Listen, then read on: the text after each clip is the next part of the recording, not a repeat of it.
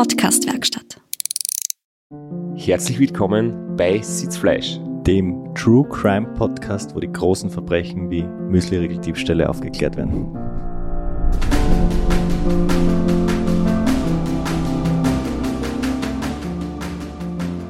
Das war meine persönliche Rache am Radmechaniker. Ähm, ja, ich weiß nicht, ob mit der Zuckerschock oder der Adrenalinschub irgendwie mehr angetrieben hat, aber seit der Aktion, wo wir beim letzten Mal die Episode damit beendet haben, ähm, mit dem übermotivierten italienischen Radmechaniker, der mir meine wertvolle Zeit gekostet hat, seit der Aktion ist es dann eigentlich richtig, richtig gut gelaufen und ich bin gefahren wie die Feuerwehr, wie man so schön sagt.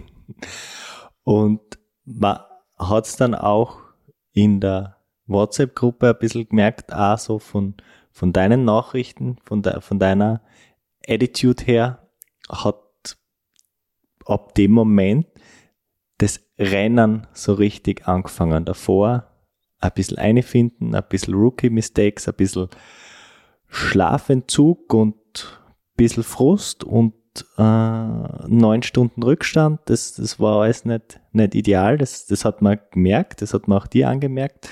Aber der Moment, auf einmal warst du wie ausgewechselt, 100% fokussiert plötzlich und voll wach und so richtig arge Schlafprobleme gab es dann eigentlich fast bis ins Ziel nicht mehr so.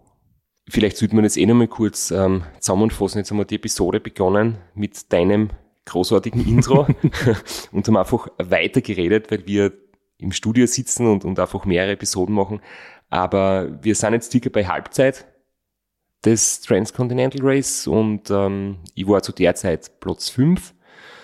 Ähm, der Rückstand war immer noch circa neun Stunden, da hat sich bis dorthin noch nicht wirklich was geändert. Äh, gleich wie beim Checkpoint 2 und ähm, die Spitzenreiter waren weiterhin quasi im Dreierpaket ganz, ganz stark unterwegs mit circa neun Stunden Vorsprung. Ja. Und wie du sagst, es war der zweite Teil des Rennens, was man so vorausschauend jetzt oder vorausblickend schon sagen kann, das ist dann wirklich auch für mich zum Rennen geworden. Und eigentlich war das ja immer so mein Plan. Wie da du plötzlich bist, merkt man auch an deiner schnellen und meines Erachtens frechen Reaktion auf meine Rechenkünste wieder. Das war irgendwo in der Gegend rund um kurz vor Triest. Ja, aber ich frage mich, wie sehr Schlafentzug hast du gelitten? du warst ja zu der Zeit auf deiner Bikepacking-Urlaubsausfahrt, oder? Von Graz nach Barcelona. Hast du auch sehr gelitten unter wenig Schlaf oder mentalen Problemen? Kein Kommentar. Ich habe gerechnet. Bitte an die Regie, wir drücken jetzt auf Play. So, nachdem es gewünscht war, meldet sich der Kraschitzer jetzt auch mal. Ich war ja ein bisschen eingeschüchtert, bei so vielen Legenden in der Gruppe wieder groß zu Wort zu melden. Aber wenn ich da am Tracker schaue und du jetzt offensichtlich auf Abenteuermodus umgestellt hast und kein Rennen mehr fährst, dann könntest du ein kleines Kaffeetschal äh, beim Schloss Miramare trinken. Da ist ganz schön. Und falls doch Rennen fahren willst, die anderen sind nicht so weit weg. Aber ich würde jetzt nicht mit meinen Rechenkünsten verunsichern, aber 130 Kilometer, wenn du jede Stunde an 500 Meter schneller und weiter fährst als die, hast du das in 26 Stunden eingeholt. Also alles easy. Sind ja gerade erst bei der Halbzeit und Schmeone jetzt. Ich glaube, am Balkan wird die Navigation leichter und da wird es nicht so große Unterschiede in der Navigation geben, weil es nicht so viele Straßen gibt und nicht so viele Möglichkeiten. Aber bis jetzt schaut es ganz gut aus, was du machst für ein Abenteuer. Hau weiter rein. Ich hänge die ganze Zeit am Tracker und vernachlässige meine Lohnarbeit sträflich. Weil der Flo meldet sich mit großartigem Input. Und ich werde es jetzt probieren.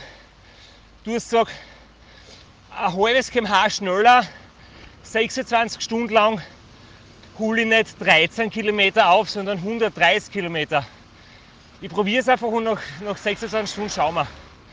Es könnte nämlich ja sein, dass man 26 mal 0,5 Kilometer, dass man da nicht auf 130, sondern auf 13 kommt. Aber ist nur die These eines übermüdeten Radfahrers. Ich glaube, du hast sicher recht. Man merkt, der Schmäh rennt und offensichtlich auch bei mir verschwimmt die Zeit. Ich war noch nicht am Bikepacking, ich war, noch, ich war noch im Büro. Ah, du kannst jetzt zum Beispiel ausrennen, du hast, du hast mich nur getestet oder du wolltest dann Spaß machen und schauen, ob ich es ob verstehe. Ja, oder ich habe einen Schmäh gemacht oder ich habe mich wirklich komplett verrechnet, aber lassen wir es offen. ja, aber an alle da draußen, wer mal verlässliche Informationen braucht, ähm, Florian Kraschitzer ist eine echte Institution, also Hochrechnungen, statistische Auswertungen, äh, Kilometergeschwindigkeiten, Distanzen. Durchschnittsgeschwindigkeiten, da bin ich da, da bin ich da. Eine Bank.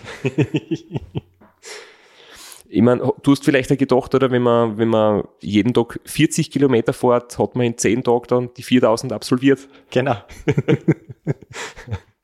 man merkt eben an, an deiner Reaktion, auch an der Art und Weise, wie du mit dieser falschen Information umgehst, dass du wirklich Blut geleckt hast und, und im Rennmodus bist. Weil äh, so ein Verrechner zum falschen Zeitpunkt äh, hätte auch ganz andere Reaktionen hervorrufen können. Ja, und ich habe dann auch meine, meine Pläne bezüglich Streckenwahl total über den Haufen geworfen. Ähm, wie in der letzten Episode gesagt, ich wollte eigentlich die flochere Variante fahren übers Landesinnere. Ähm, Slowenien, Ljubljana, Zagreb und dann Banja Luka ähm, nach Süden Richtung Sarajevo. Aber dann habe ich mir unterwegs gedacht, durch das, dass ich jetzt bei dem Radlgeschäft war, das war ein paar Kilometer südlich von dieser Route und außerdem sind die Top 3, die führenden, alle Richtung Küste gefahren. Also in dem Moment, wo ich da in der Gegend von Triest war, waren die anderen schon ähm, deutlich in Kroatien drinnen. Also so, dass man sich das einfach vorstellen kann. Die Distanz, da war schon echt einiges noch dazwischen. Also, soweit ich das in Erinnerung habe, waren die schon an Krieg vorbei, was du kurz vor Triest? Ja, genau. Also die waren schon bei, bei der Höheinsel Krieg weiter unten, bin ich noch immer in Triest gewesen, dass man sich da ein bisschen das geografisch vorstellen kann. Und jetzt habe ich gesagt, okay, wenn ich jetzt der Erste und vielleicht einer von wenigen bin, der da die, den Umweg fahren übers Landesinnere, wie wird das für mich mental sein? Wahrscheinlich schwierig, dann habe ich keinen Anhaltspunkt vor mir und bin, wenn irgendwas schief geht, einfach, ja, da ist weit und breit kein anderer Radlfahrer. Man darf sich natürlich eh nicht helfen, aber einfach zu im Ernstfall schauen zu können, man hat vielleicht schlecht Route geplant, man hat ähm, ein Problem irgendwie, wie sind die anderen unterwegs, das hilft dann doch irgendwie. Und jetzt habe ich gesagt, na, ich fahre jetzt auch spontan entschieden die Route über, über Istrien, gleich wie die drei vor mir. Und es hilft mir sicher auch mental, wenn ich sehe, ich komme etwas näher und ich kann mich vielleicht dort an denen orientieren und den, den Vorsprung von ihnen verringern. Du hast dann auch so stetig am Vorsprung geknabbert, aber so richtig signifikant kleiner worden ist er noch nicht. Aber plötzlich ist der Robin Gemperle stehen geblieben. Und das sehr, sehr lang. Ja, ich kann mich noch erinnern, ich bin da wirklich Richtung Rijeka, war ich ziemlich gefordert. Da war es mitten am Tag, es war so früher Nachmittag, es war sehr, sehr warm, weit über 30 Grad ähm, stressiger Verkehr, viel los auf der Straße und zu der Zeit habe ich nicht wirklich auf den Tracker schauen können. Aber dann, wie man, wie man quasi ein Stück entlang der Küste gefahren ist und dann kommt links dieser, dieser Anstieg ins Landesinnere, bei Sen, also auf der Höhe von Insel Krück, geht es dann einige hundert Höhenmeter nach oben. Ähm, da habe ich dann wieder mich ein bisschen mit dem Ganzen beschäftigt und habe mal gesehen, dass der Robin Gemperle irgendwo da oben mh, mm, sie nicht mehr bewegt und offensichtlich ähm, Pause macht oder irgendwie Probleme hat oder so. Und da habe ich ja schon gemerkt, dass es doch passieren kann, dass die vor mir, dadurch sie so schnell gestartet sind und wenig geschlafen haben, früher oder später vielleicht Probleme kriegen können. Und äh, vom Ulrich Bartholmös hat man auch schon erfahren, dass er irgendwie mit Knieproblemen kämpft und das hat mir natürlich schon ein bisschen Hoffnung gegeben, dass da vielleicht noch was möglich ist. Jetzt bocke ich ein blödes Ram-Klischee aus. Äh, wir haben das zwar schon debunked, aber es ist ein Klischee, das sie hartnäckig gehalten. Das Ram beginnt am Mississippi, nach zwei Drittel. Wir haben dann eigentlich schon analysiert, dass eigentlich fast immer derjenige das Ram gewonnen hat, der in Congress erster war. Aber wir sind kurz nach der Hälfte. 130 Kilometer ist nicht nix. Hast du noch geglaubt an den Sieg? Ich habe bei Checkpoint 2 nicht mehr wirklich dran geglaubt, weil ich nicht gewusst habe, warum die da vorne so schnell sind. Es kann ja sein, dass sie einfach überlegen sind und dass sie nicht überzocken, dass sie einfach so gut sind und dass sie auch das durchhalten werden. Das Möglichkeit eins. Möglichkeit zwei ähm, sie fahren ein bisschen über dem Limit und es ist eine Frage der Zeit, bis sie vielleicht Probleme kriegen, langsamer werden. Äh, Möglichkeit drei ist, sie sind einfach vom technischen und vom Rad-Setup her so viel besser wie ich, beziehungsweise leichter, weil ich doch, ähm, ich habe mehr Gepäck dabei gehabt, ein paar Kilo, ich habe mehr Ausrüstung vielleicht mitgenommen, im Zweifelsfall lieber etwas zu viel mit dabei, etwas umsonst mitnehmen ist man gerade beim ersten Mal lieber als ich habe dann unterwegs irgendwas vermisst und kann irgendwie mir aus einer Situation nicht helfen. Ähm, ich habe auch das S-Works Roubaix, das ist nicht das allerleichteste Radl, aber sehr robust und sehr komfortabel. Bei den Reifen gibt's leichteres und da weiß ich zum Beispiel, der Ulrich ist da definitiv und auch der Adam Bierleck, die sind da definitiv leichter und reduzierter unterwegs, haben aber auch die Erfahrung, wissen, auf was sie verzichten können. Und ja, ich habe jetzt schon gewusst, ich bin körperlich fit und wirklich gut drauf und kann in der zweiten Hälfte definitiv mein Tempo halten und vielleicht sogar zulegen. Aber ich habe auch gewusst, wenn sie da vorne nicht irgendwie nachlassen oder eingehen, wäre es aus eigener Kraft wahrscheinlich nicht schaffen. Ich brauche schon irgendwie die, unter Anführungszeichen, Hilfe, dass da vorne vielleicht Probleme auftauchen. So irgendwie meine Sichtweise. Und dann, wie ich halt gesehen habe, Ulrich hat mit dem Knie zu kämpfen, der Robin Gemperle steht offensichtlich und äh, vom Adam Bierleck weiß man nichts, weil er das sehr intelligent macht und nichts veröffentlicht und damit auch den anderen keine Motivation gibt. Jetzt habe ich vom Adam nicht gewusst, wie es ihm geht, aber bei den anderen habe ich gesehen, okay, ich bin da doch noch mit allen Chancen unterwegs. Also zusätzlich zum langsamen Radmechaniker haben dich auch das, das Näherkommen richtig gepusht. Ja, definitiv. Grundsätzlich ist es so, fahren zu sein ist immer am besten. Du hast das ein bisschen ein Sicherheitsgefühl, du hast das Ganze unter Kontrolle. Beim Ram ist es einfach am besten für mich, wenn ich in Führung bin.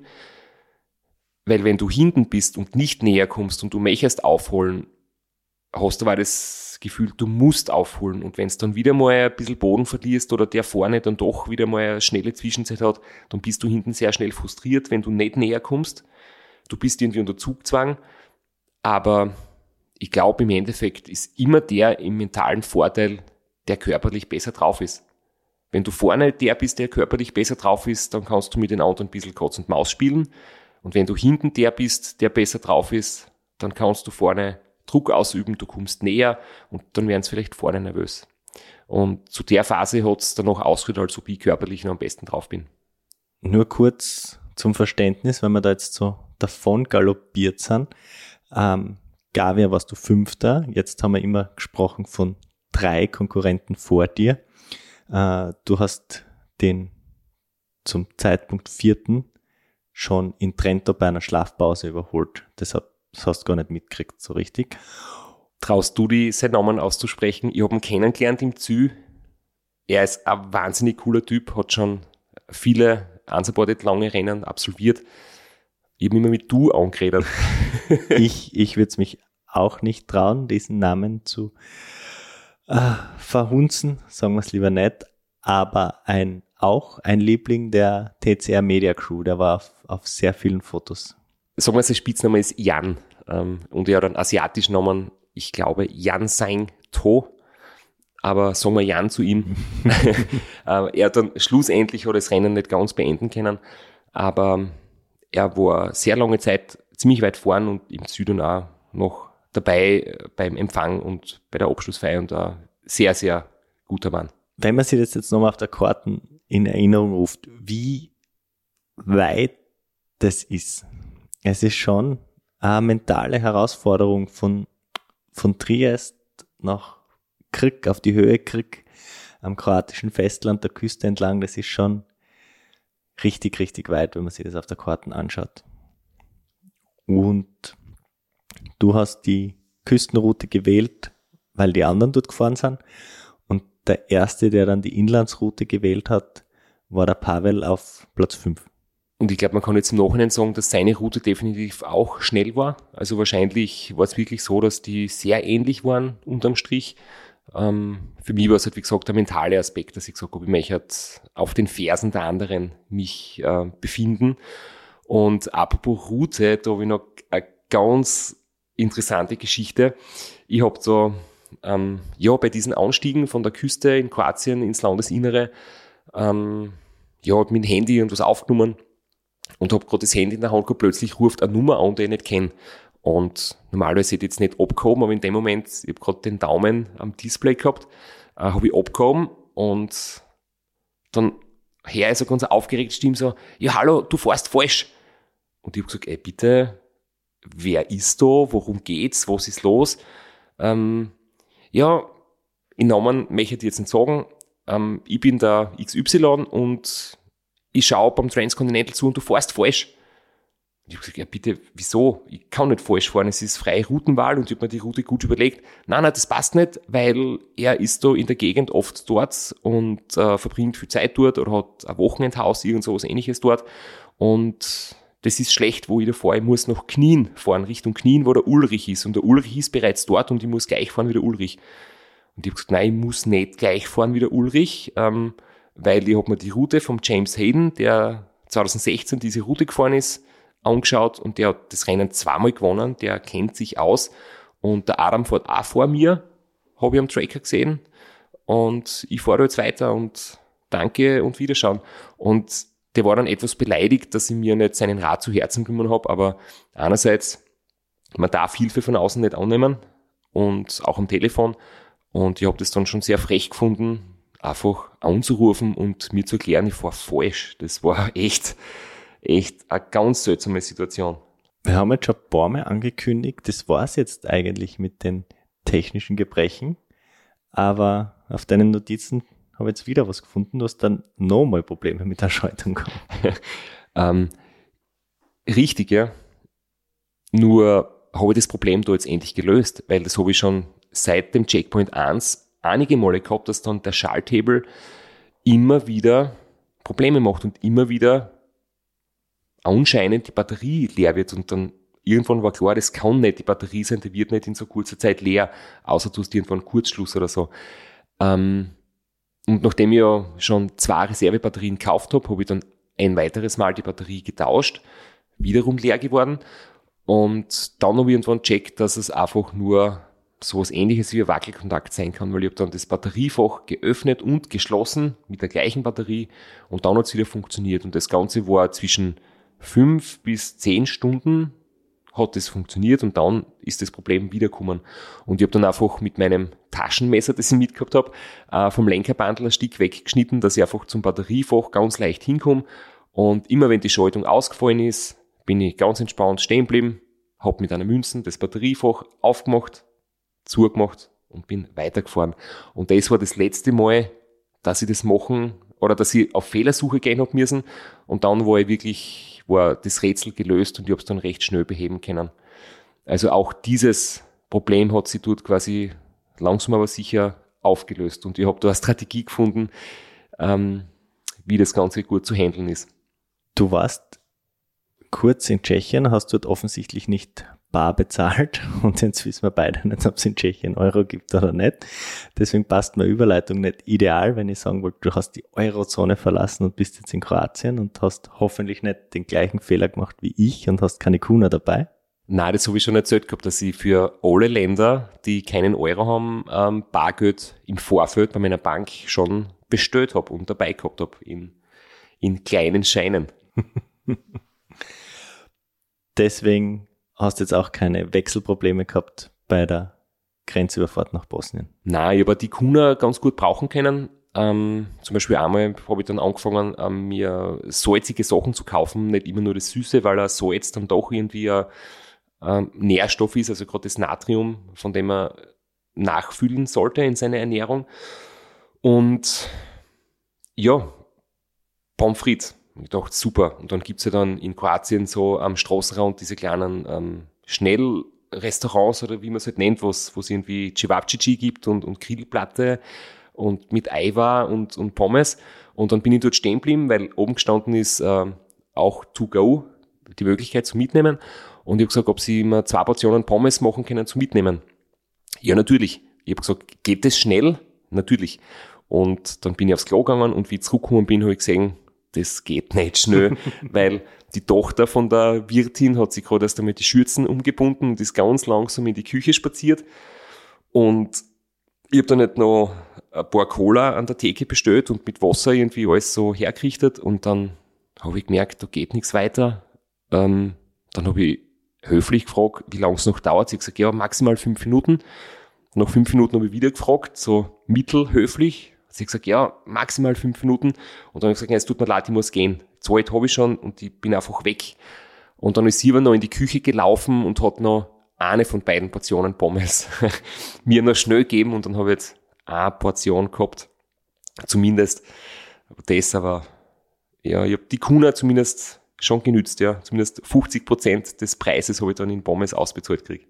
Ja, ich habe da auch bei meinem Rennen in Baschka schlechte Pommes erwischt. Das hat mir nicht den Magen verdorben, aber die sind sehr lang, sehr schwer im Magen gelegen. Das war nicht, das war nicht ideal. Die Riesenportion Pommes. Ja, vielleicht war es eh besser, dass ich nur eine gegessen habe, statt zwei. Jedenfalls ist es halt von dort auch richtig, richtig gut dahingegangen. Essen, Trinken hat passt, im Kopf hat's passt. So das Gefühl, man kommt näher und, und ich glaube, da war ich dann auch schon auf Platz drei, weil der Robin wirklich sehr, sehr lang gestanden ist. Ich glaube, es waren Sitzprobleme. Und ich weiß nicht, ob du mehr mitbekommen hast aus der Entfernung auf diversen äh, Plattformen oder Newsportalen. Na, alle Infos, die zu mir durchgedrungen sind, war Sitzprobleme und es hat sich ja dann im Endeffekt herausgestellt, es waren zwölf Stunden Stehzeit, also äh, das war wirklich sehr lang und sehr bitter. Und immer dann natürlich, da war ich echt auf einem Höhenflug und kurz vor Bosnien ähm, man dann überlegt, okay, jetzt hat das Rennen echt angefangen. Und ich möchte das irgendwie gern forcieren. Ich möchte gern für mich selber zur Eigenmotivation und vielleicht auch Signal an die Konkurrenz und, und an alle, die zuschauen, ausschicken, dass jetzt das Rennen für mich richtig losgeht. Und ich habe mir überlegt, soll ich das machen? Ist es überheblich? Ist es arrogant? Ist es too much? Ist es vielleicht den anderen gegenüber unsportlich oder unfair? Und ich habe dann trotzdem mit diesen Hintergedanken ein Video aufgenommen und es auch gepostet. Es ist jetzt auf Englisch, weil alle offiziellen Postings während dem Rennen auf Englisch waren, aber ich glaube, die Sitzfleischhörer werden es verstehen. Und können dann für sich die von dir aufgeworfenen Fragen beantworten. Hi everybody from uh, TCR. Uh, this is my daily update from I think day four or five, I don't know. Um, yeah, my strategy from the beginning was to start easy take it slow in the beginning. Uh, watch the fast guys in the front, how they maybe overpace them th themselves, and uh, find my rhythm, uh, get my routine, and then after checkpoint two, in the second half of the race, my goal was to feel fit, fresh, recovered, and strong. And this is what I am now. So I'm really ready to increase uh, my intensity and I hope that I can catch the fast guys in the front. I'll keep pushing. Flo, stellen wir uns vor, du bist in Führung und ich bin dir auf den Fersen und poste das Video. Hätte dich das interessiert, wäre dir das egal gewesen oder hättest du das eh nicht angeschaut? ich hätte es mir wahrscheinlich nicht angeschaut. Ich habe jetzt minimale Erfahrung, aber bei den Rennen, die ich gefahren bin, habe ich nie die Zeit auf Social Media verbracht oder kaum. Und wenn, dann habe ich ein, zwei Fotos selber gepostet und dann wieder weggelegt. Ähm, wenn ich es gesehen hätte und der Straps ist 130 Kilometer hinter mir und sagt, jetzt will er seine Intensity increasen, dann denke ich mir, ja, ja, red nur. Du bist 130 Kilometer hinter mir, was willst du von mir? Und du selbst bist im Hummelmodus, du bist unschlagbar. Ja. ja, also ich gehe davon aus, dass das die, die Jungs vor mir nicht gesehen haben, aber wie gesagt, einfach die Vorstellung, dass sie sehen und dass sie vielleicht ein bisschen äh, beeindruckt sind, die hat mir schon äh, mentalen Auftrieb gegeben. Und ja, deswegen ähm, bin ich dann auch wirklich noch lang in die Nacht eingefahren, weiterhin Druck am Pedal und habe dann beim Grenzübergang nach Bosnien eigentlich an dem Tag das vierte Land unter die Räder genommen. Italien, Slowenien, Kroatien und Bosnien. Lustigerweise war dann dort die Stimmung, die Mentalität, die Atmosphäre in dem Land total anders wie alles andere davor. Das war echt spannend. Es war spät am Abend, das war glaube ich 10 oder 11 am Abend, wie ich in, in Bosnien gewesen bin. Und da waren so viele Leute auf der Straße und die Gastgärten waren voll, die Lokale waren voll, Leute umtanzt vor den Lokalen. Bin mir nicht sicher, ob das ein Feiertag war ähm, oder irgendein spezieller Abend, aber da war einfach richtig, richtig was los und richtig gute Stimmung und alle Leute waren irgendwie gut drauf. Ähm, es hat jedes Lokal offen gehabt, zum Essen hat es überall was gegeben, Bäckereien haben offen gehabt. Ähm, ich habe mich da echt, echt wirklich wohl gefühlt und wollte dann fast nicht schlafen gehen, aber ich habe halt dort äh, wieder ein Zimmer gehabt in, in Tihatsch und habe mich halt noch gescheit eingedeckt mit ähm, ja, irgend so ein fettes, in geschmolzenen Käse triefendes äh, Gebäck. Das war echt, echt fein. Blätterteig? Mm, nein, es war nicht Blätterteig, aber es war jetzt schon fast Mitternacht und es ist schon, glaube ich, es war nicht mehr ganz frisch, es hat schon ein paar Stunden in der Vitrine hinter sich gehabt, aber es war trotzdem sehr gut. Das, das beste Essen seit einigen Tagen und einmal eine Abwechslung zu ähm, Snickers, Cola und den Tankstellen Sandwiches und den Seven Days. Und vor allem habe ich dann immer mehr Appetit halt gehabt auf salzige Sachen. Bis ich mir dann ja schlussendlich einen Salzstreuer gekauft habe, also wirklich so Himalaya-Salz in der Dosen. Und dann habe ich mir immer so alle paar Stunden einfach einen Mund voll Salz mit Wasser gegeben. Und das hat super funktioniert. Allerdings ein Tipp für alle, wenn man sich einen Salzstreuer in die Gepäcktaschen tut, man muss sich vergewissern, dass der wirklich schließt, weil ich habe dann ein paar Tage später irgendwie gemerkt, dass das Salz schon total leer ist, obwohl ich das sicher noch nicht verbraucht habe. Und es war dann halt zentimeterdick Salz in der Tasche. Das war nicht so optimal. Jetzt habe ich nicht verstanden, wie du das Salz konsumiert hast. Hast du da zuerst äh, die Rückseite deiner Hand abgeleckt, das Salz drauf gestreut und dann nochmal abgeleckt, so wie man es lernt mit 14, 15, oder? Du meinst die Tequila-Trinkerstrategie? ja. Nein, ich habe einfach ähm, ganz pragmatisch Mund auf, Salz eine, Mund zu und sie darüber freuen, dass es ein Netziers ist. Ja.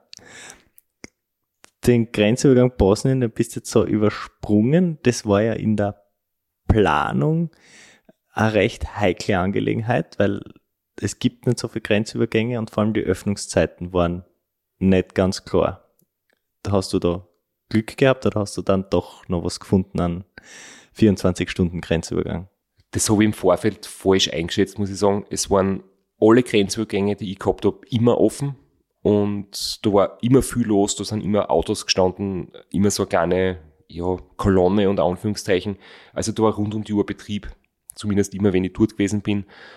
Ähm, es hat einen ganz kleinen Grenzübergang gegeben, aber der war ganz, ganz weit im Süden. Das war kurz vor dem Checkpoint 3, das war wirklich so ein Grenzübergang, der nur für Einheimische ist, auf einem Berg mit, nur mit einer Schotterstraße. Da habe ich ja, im Google und im Internet versucht zu recherchieren, weil das wäre die kürzeste Strecke gewesen. Das war so ähnlich wie die Route, die der Ulrich gefahren ist. Aber der Ulrich ist dann weiter im Süden auch wieder abgebogen und hat einen Haken geschlagen, um auf die gleiche Strecke zu kommen wie ich dann später zum gleichen Grenzübergang. Er ist diesen Berg Grenzübergang nicht gefahren. Sind aber trotzdem viele drüber gefahren und scheinbar hat es funktioniert. Das hätte ich mir nicht getraut. Aber alle großen Grenzübergänge auf Bundesstraßen waren problemlos und sehr freundlich und sehr schnell. Deine 50-50 Schlafstrategie geht weiter nach dem Einkaufszentrum wieder ein Hotelzimmer. Dazu kann ich gar nicht viel sagen, außer ja, bin dabei geblieben. Trotz der, unter Anführungszeichen, Euphorie waren es wiederum drei Stunden. Da wollte ich jetzt noch nicht höher pokern, nur um, um den, den Rückstand zu verringern. Da bin ich der Strategie treu geblieben. Aber die gute Stimmung bis zur Schlafpause und gleich in der Früh weiter hat sie eigentlich durchgezogen. Also da habe ich echt so ein, eine Hochphase gehabt über Tage hinweg. Tags darauf habe ich zum Beispiel auch kein Problem gehabt mit der morgendlichen Müdigkeit. Das war an, in Bosnien ist sie einfach wirklich, wirklich gut gerannt und da habe ich auch in meiner, in meiner Freude mit mir viel Selbstgespräche geführt und ich habe immer wieder was ins Handy aufgenommen, habe es aber nicht schicken können, weil dort Internet-Roaming nicht so wie in anderen europäischen Ländern äh, funktioniert. Das heißt, du musst ganz, ganz hohe Kosten rechnen, wenn du online gehst. Macht man natürlich nicht. Und es gibt ja so E-SIM-Karten, wo man ähm, über so Drittanbieter äh, sich Datenvolumen kaufen kann für Bosnien, Montenegro und Serbien. In den drei Ländern war das eben so der Fall. Nur, das hat mit meinem Telefon nicht funktioniert. Das geht nur bei gewissen Modellen und da darf sich jeder selber informieren, das sage ich jetzt nicht. aber ich denke, ein paar Radlfahrer haben das sicher gehabt und ein paar haben es vielleicht nicht gewusst, aber ich habe das zwar schon gewusst, aber auf dem Handy jetzt nicht funktioniert. Deswegen habe ich die ganzen Nachrichten erst irgendwann später dann hervorgekramt wieder. Alter, es gibt so Tage, und auch wenn es der, ich glaube, sechste Tag ist in einem Ultraradlrennen, du stehst auf um 2.25 Uhr nach dem ich ca. 23.25 Uhr mich ins Bett gelegt habe. Diesmal war es wieder äh, ein kleines Zimmer. Und äh, du denkst dir so, Alter Fuchs, heute ist mein Tag. Heute geht's richtig ab. Aufs Radl und dann die Haxel hören nicht auf zu marschieren. Jetzt fahre ich seit drei Stunden richtig gutes Tempo. Bei der Wattmessung steht immer der Zwarer vorne, also 200 plus. Bergauf, bergab, immer auf Druck. Essen, Trinken funktioniert. Und ich glaube, heute wird richtig mein Tag. Äh, mal schauen, um wie viel ich den Rückstand verkürzen kann, aber es ist immer wieder erstaunlich für mich selber, wie das geht, dass du Wochen so Radl fährst und eigentlich der Verschleiß und die Ermüdung so minimal sind. Aber die wir mal, Emotionen oder die, die Glückshormone, die dazukommen und ja, die Freiheit am Radlfahren einfach nur so enorm ist, das ist echt eine Wahnsinnserfahrung. Wie man sagen, Bosnien ist so ein schönes Land. Es geht gerade die Sonne auf. Und äh, jetzt sehe seh ich von Minuten zu Minuten mehr, wo ich da eigentlich gerade eingeraten bin. Echt geil. Und ist es dein Tag geworden? Groß angekündigt war es? Ja. Wirklich. Ähm, ich habe da schon Selbstbewusstsein auch richtig gekriegt und ähm, gewisse Sachen haben wir schon gedacht, ist das jetzt too much, ähm, wenn man jetzt so so redet, wie gut es ihm geht und gleichzeitig weiß man vielleicht, andere leiden gerade oder andere geht es nicht so gut, aber das sind auch Sachen, die ich halt für mich aufgenommen habe und die jetzt halt irgendwie im Podcast passen.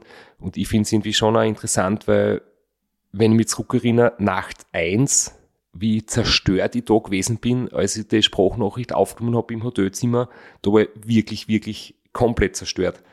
Und nach einer Woche geht es dann manchmal einfach deutlich besser. Und es ist jetzt nicht die Wahrheit, dass es mir immer gut geht.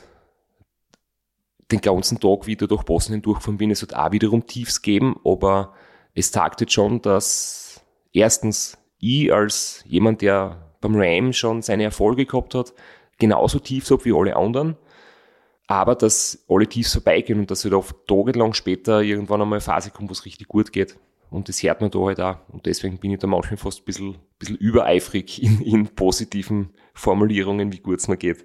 Wichtig war, dass du auch klargestellt hast, dass wenn der Zwarer vorsteht, du nicht 2,1 oder 21 meinst, sondern 200. genau, ja. wenn du das mathematisch gesehen überprüft freigibst, dann passt. Ich glaube, mit 2,1 fällt man vom Radl und, und 20 wäre wahrscheinlich zu wenig, um sich gut zu fühlen dabei. Ja. du hast da gesagt, in, in einem Einspieler, der dem Schneidetisch zum Opfer gefallen ist, heute schüttelt mich keiner ab und wir werden sehen, wie viele aufholen. Hast du äh, wieder geschaut auf dem Tracker? Bist du näher gekommen? Also an dem Tag hat wirklich sehr, sehr viel zusammenpasst. Und ich habe natürlich dann auch meine, meine Einbrüche gehabt und Phasen, wo es nicht gut gegangen ist. Es hat dann doch sehr viel Höhenmeter in Bosnien, immer wieder auf und ab, ein bisschen wie in den Appalachen am Appalachian Highway. Ähm, ständiges, ja, bergauf, bergab fahren. Ähm, nicht richtig steil, aber doch diese Rolling Hills. Geregnet hat's, Verkehr war zwischendurch sehr stark und ich habe auch eine Phase gehabt, wo ich dann einmal in einer Tankstelle gestanden bin, ähm, komplett verzweifelt und eigentlich schon mir gedacht habe, jetzt ist Zeit für einen kurzen Powernap. Und habe ich dann auch wirklich vielleicht Glück gehabt oder es war gerade ein guter Moment, da ist dann jemand zu mir hergekommen, der gesagt hat, hey, der hat Deutsch geredet, ähm, Schweizer Akzent, das war echt, echt super. Er hat gesagt, er ist Dotwatcher, er ist schon länger da, er hat einen Adam schon durchfahren gesehen und, und er hat auch alles mit dabei gehabt, so Elektrolyt-Tabletten, Akku, Powerbank. Und ich habe natürlich gesagt, nein, ich, ich brauche das nicht und ich darf es nicht nehmen und, und ich nehme das nicht, aber allein, dass er dran denkt, war schon schön. Und er hat gesagt, ähm, der Verkehr wird bald weniger, wir sind gerade auf einer ganz, ganz blöden Hauptstraße und in zwei Kilometer ähm, biegt die Hauptstraßen weg und die Route Richtung Sarajevo wird wieder ruhiger. Und ja, dann habe ich nach dem kurzen Smalltalk, das mir echt irgendwie so ähm, sehr gefreut hat, mir dann noch an der Tankstelle wieder was zum Essen, Trinken gekauft und habe dann keinen Power nicht braucht und bin dann irgendwie den ganzen Tag durchgehend ähm, mit gutem Druck dann wieder weitergefahren. Ähm, die Tiefphasen waren nicht ausgeprägt und waren recht schnell wieder abgeschüttelt, ja. Dann war dein Gastspiel in Bosnien eigentlich schon wieder vorbei. Äh, nächster Grenzübergang Montenegro. Ein landschaftliches Highlight steht bevor, kurz vor dem Checkpoint. Ich habe mir eigentlich gedacht, dass das Highlight schon früher beginnt, weil Sarajevo ist ja dann doch eine große Stadt und da war viel los. Da war das Highlight nur, dass ich mir wieder zwei Portionen Pommes gekauft habe. Das, das habe ich beide Portionen gekriegt, sehr schnell, mit extra Salz. Ich habe gesagt, äh, bitte mehr Salz, dann hat sie gesalzen, dann habe ich gesagt, noch mehr, dann hat sie weiter gesalzen, dann habe ich gesagt, bitte noch mehr, noch mehr. Und dann irgendwann hat sie glaubt, ich bin wahnsinnig und dann hat sie mir es irgendwann einfach gegeben und nicht mehr weiter gesalzen. Aber ja. Zum Glück hast du noch Salz in deiner Arschrakete gehabt. Ja, genau. äh, ja, von, von, von dem Boost beflügelt äh, bin ich dann halt im Süden von Sarajevo dann Mm, ja, weitergefahren, aber draufgekommen, dass dieses landschaftliche Highlight erst, erst weiter im Süden beginnt. Und äh, nach Sarajevo war schon um, ordentlich bergauf, viel Höhenmeter mit Verkehr, aber dann hat sich das irgendwann echt so beruhigt und dann wird die Landschaft immer schöner, immer bergiger, ähm, die Straßen auch leider immer schlechter.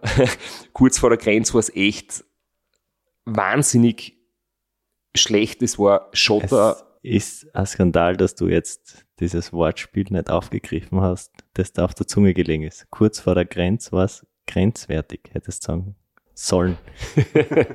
Danke, ja, das ist äh, vielleicht für nächstes Intro. der grenzwertige Podcast. Genau. Und das da waren Schlaglöcher, es war Erden, es war, da hat es gerade stark geregnet, es hat so Wasserrinnen gespült in die Straßen, das Wasser ist durchgeschossen, die Autos sind trotzdem mit 80 km/h bergauf, bergab gefahren durch die Schlaglöcher, dass die Funken von der Bodenplatte fast weggespritzt sind. Es war ein wüder Moment und ich dachte, was? Das soll jetzt das landschaftliche Highlight sein, von dem alle reden. Und der Grenzübergang war dann eine Holzbrücke Und dann war es wirklich so, das war wie beim Ram vom Übergang von West Virginia nach Maryland, wo bei der Tafel, wo steht Welcome to Maryland, parallel dazu der Straßenbelag besser wird. Du fährst zuerst rumpel bist und dann wie auf dem Teppich. Und so warst du da. Und dann ist auf diesen wunderschönen Asphalt ist man eine Schlucht entlang gefahren, unten war Fluss, Stausee, Brücken, Galerien, Tunnels, in den Föß eingearbeitete Straßen, Sonnenuntergang. Das war echt so ganz, ganz ein traumhafter Moment. Mit diesen wunderbaren Bildern im Kopf entlassen wir euch in den Dienstag, in den ersten Teil der Arbeitswoche schon. Habt schon geschafft. Müsst nicht mehr lang warten bis zur nächsten Folge, wo wir dann beim Checkpoint 3 einmal einen Kassasturz machen und uns den Zwischenstand anschauen, die Zwischenstände anschauen und schauen, wie knapp das plötzlich wird, das Rennen.